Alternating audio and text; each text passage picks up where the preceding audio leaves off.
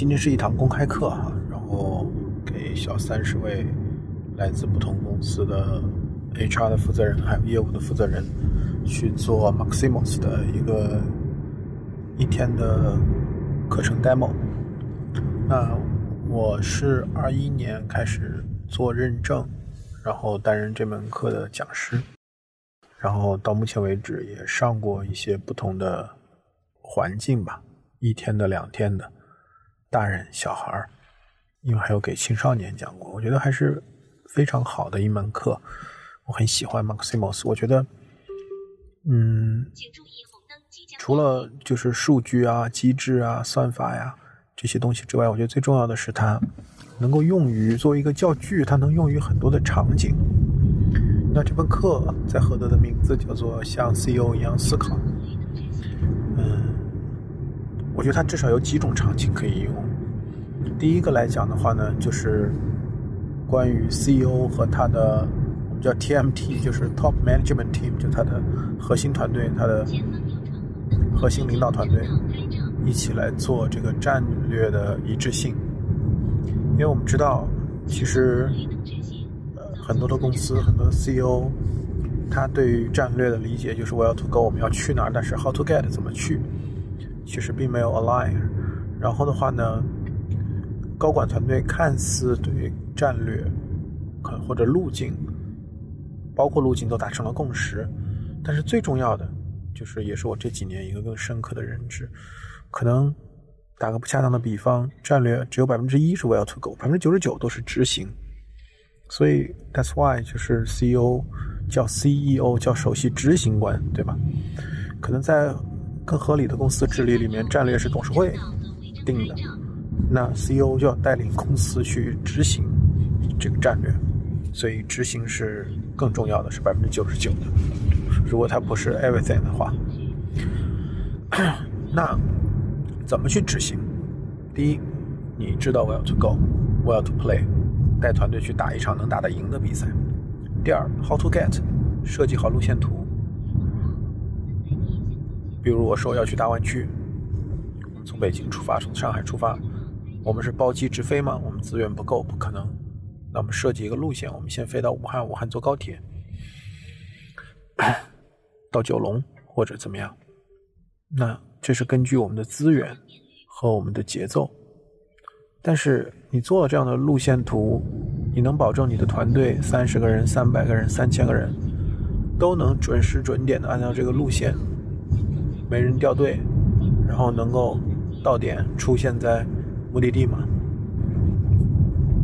不知道，为什么？因为你缺乏的是一套体系、一个流程，去保证这个事情大概率能够发生。就像我们打仗去抢占这个桥头堡，先到的人可能就会获得有利的地形，后到的人可能就是面临的是被扫射，是吧？被歼灭。所以战略是执行，啊这个执行它需要。明确方向，设计路线，但最终需要一个体系来去保障这个体系。我们用杨三角杨国安教授的杨三角，能不能？愿不愿意？允不允许？所以，我觉得第一个核心场景就是怎么去保证 CEO 和他的第一团队 Team Number One 能够达成共识，关于战略，并且能够去。确保执行，因为在这个游戏里，你会发现，你即便定了战略，你也知道要做做这个高端，但是打几轮这个节奏就是怎么一轮一轮的做上去的？然后最后九十二个数字，九十二个决策，每一个数字其实都体现战略，要和战略 align，这个考验的就是执行力，在资源，尤其是在资源有限的情况下。这是第一个，第二个呢？我觉得作为一个经典的在营销这一端有特长的一个游戏，我觉得 Maximus 是非常好的，一起拉着团队，包括研发、产品、技术、运营、市场、销售，大家一起来去探讨如何打造一款 D to C 直面用户、以用户为中心的这样的一个产品设计。我前天啊跟一个师兄在聊的时候，就是在聊到一个话题，就是说到底 marketing 为什么这个是一个 ing 啊？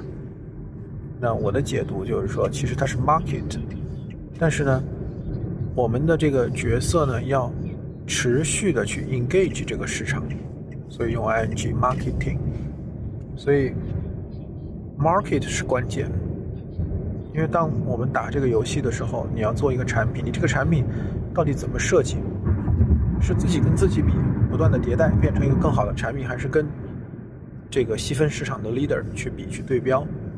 还是你就像打移动飞盘一样，你不是看着这个飞碟打，而是看着它即将要去的位置打，就相当于你要看市场的眼镜，要看在一个相机抉择的市场，大家不断一起来围这个市场做这个市场。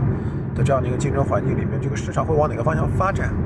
你想要的用户他会往哪个方向走？你提前在那个地方去做布局，毛着他要去走的那个地方去做，就是真正的市场驱动，真正的洞察客户。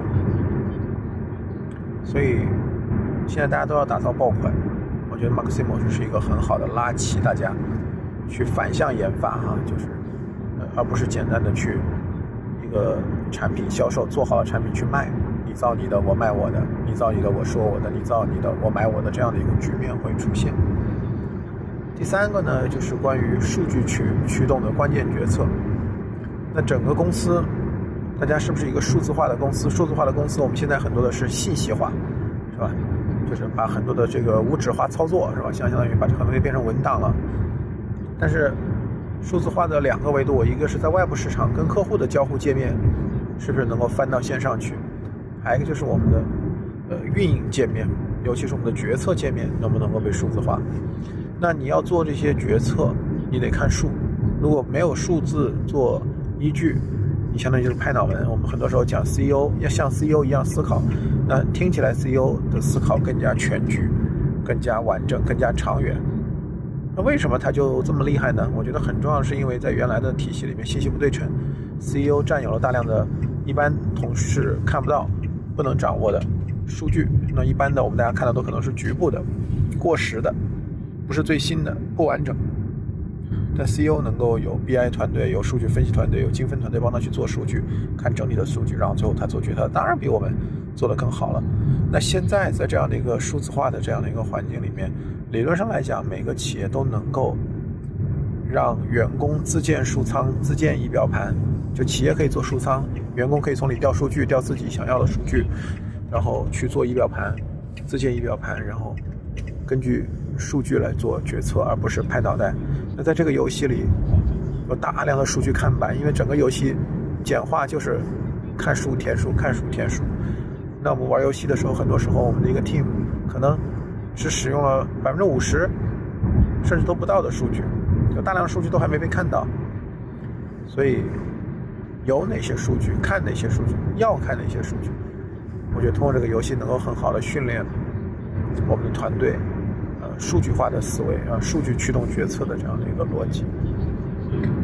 那第四个场景呢，我觉得非常适合的就是职能团队转业务 BP。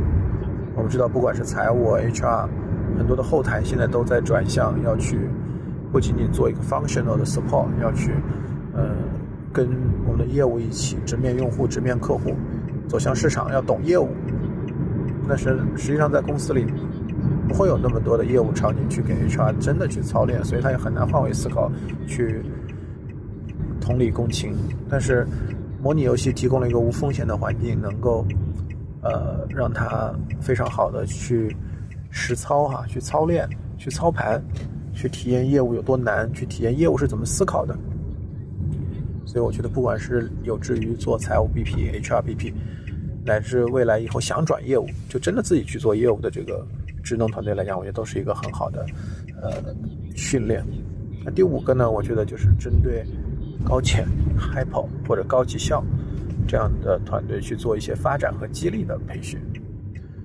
那我自己呢？原来在公司里，我印象最深的一次奖励培训，就是对 Top Sales 的这样的一个奖励培训。当然，那个时候我已经是总监了，是策略的负责人。我在带全国的这些当季度的 Top Sales 一起在青岛做了一次销售培训，是奖励培训。我觉得相比 Cash，我觉得那一次的经历，包括这种认可感，其实都是非常好的。